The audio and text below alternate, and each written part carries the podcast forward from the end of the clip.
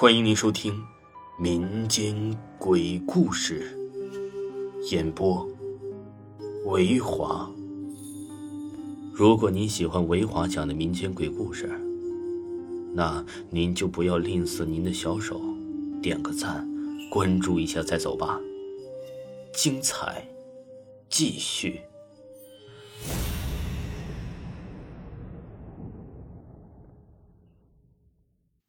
石中胎。这日啊，刘家村来了个瞎眼老汉，一手拄棍一手敲着暴君枝。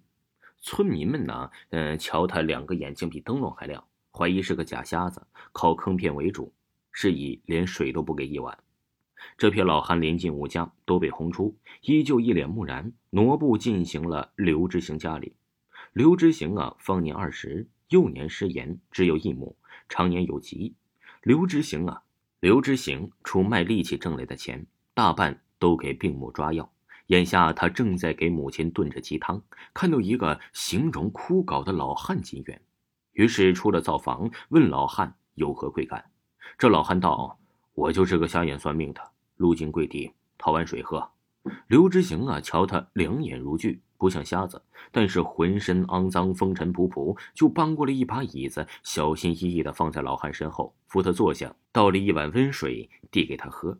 老汉仰脖喝了个精光，鼻子用力一嗅，闻出炖鸡之气。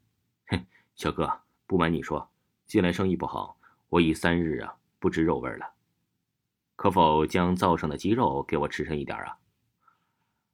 罢了罢了，这老汉话音呢，像是豫北人士。背井离乡也不容易，母亲牙齿不好，只能喝些鸡汤，鸡肉都嚼不动。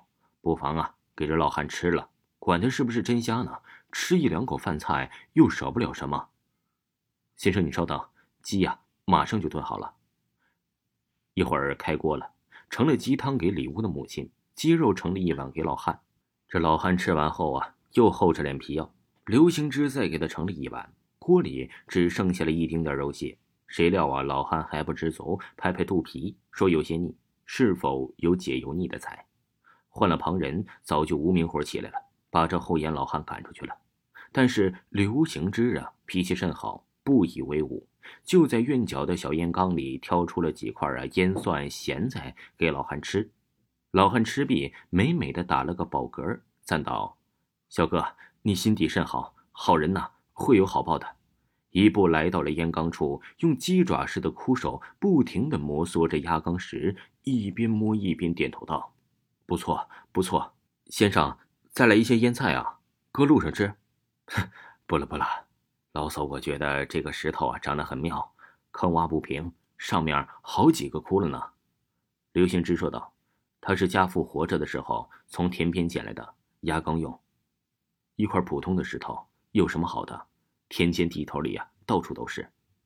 小哥，老叟给你一句话：这块石头三年内不要弃它，三年后我再来寻你。刘行之一头雾水，随口附和道：“这石头不轻不重，压缸颇好，我闲来无事也不会把它扔了。如此甚好。”老汉拄杖离开，手里铁片叮当不停。此后，刘行之仍然像从前一样侍奉病母。春去暑来。母亲呢？忽然一日病情加重，刘行之急需诊金，而大夫开的药方里面啊，其中两位市价颇高。刘行之囊中羞涩，一筹莫展，就将这老宅呀卖出去一半，换钱急用。此地非热闹景市，几间破房，想脱手不太容易。最后，刘行之寻到了一商铺，叫冯富，幼时在隔壁村长大，后来发迹，跟县署多位老爷有交情。听闻刘行之来意啊。这冯父缓缓咽下了茶水，说：“这个忙啊，不是不想帮，哪有院子只卖一半的道理？要么这个老宅全卖了，看在旧相邻的份上，比市价高一成。”刘行之略微思索后，点头答应。母亲的病要紧，签了契约，刘行之和老母搬出了老宅。临走时，冷不丁的瞥见了院落里的那口烟缸。昔日随口答应要好好保管这块石头。哪料今天我需要离开了，心想不管如何，答应的事儿还是要做到的。于是就动手搬起那块石头。在场的冯父连忙阻道：“慢，契约上写的明白，你卖我的这老宅，除了你们母子的衣物外，这里一草一木都归我了。这石头如今改姓冯了。”刘兴之摇头道：“一块压缸石有什么稀罕的？”忽然心底一阵异样。大年前时啊，那瞎眼老汉要我保存他三载，细细算来还差几日就三年了。竟如此凑巧，这冯富家资巨万，今日却如何放下买卖，专门盯着我搬家？他自打进门就盯着这块石头看，难道这石头大有文章？但是这签好的契，白纸黑字，覆水难收啊！刘行之搀着老母上了牛车，善然的离开了老宅。听众朋友，石中台继续为您播讲，请您继续收听。